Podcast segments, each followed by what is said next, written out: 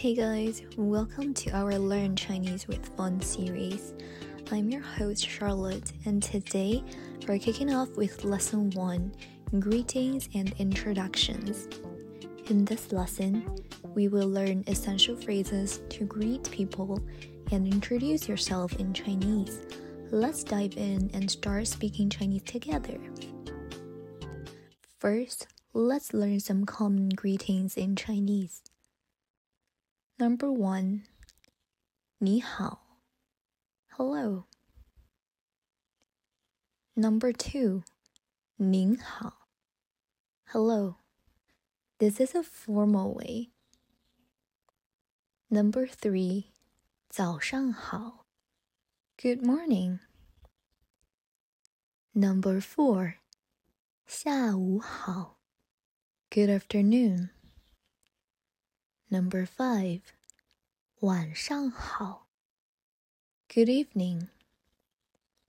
Number six, 再见. Goodbye. Now, practice saying these greetings out loud. Don't worry about your pronunciation being perfect at first. Just give it a try and have fun.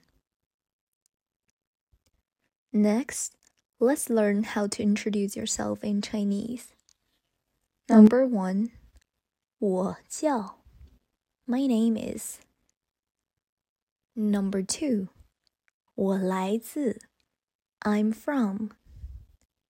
Number three, 我是哪里哪里人 I am your nationality. Number four, 我几岁了 I am years old. Number five, 很高兴认识你. Nice to meet you. Now, let's practice introducing ourselves with these phrases. 你好，我叫，我来自，我是哪里人，我几岁了，很高兴认识你。Hello, my name is. I'm from. I am your nationality.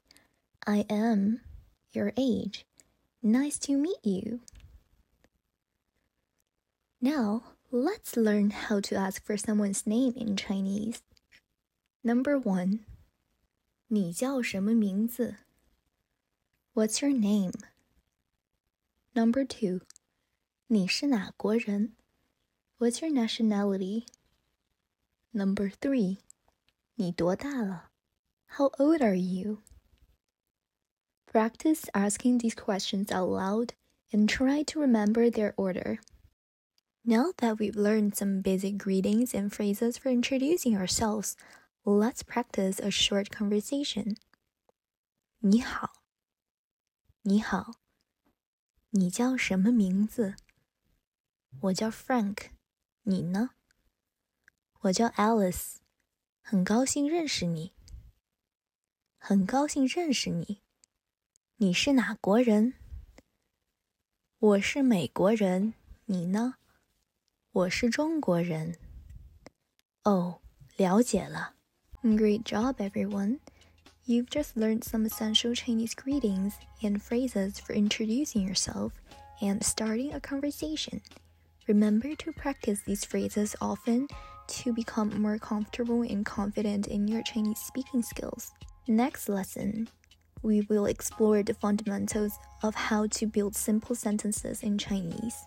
If you enjoyed this video, please give it a thumbs up and don't forget to subscribe to our channel for more fun and engaging Chinese lessons. Leave a comment below if you have any questions or suggestions for future lessons. See you in the next lesson.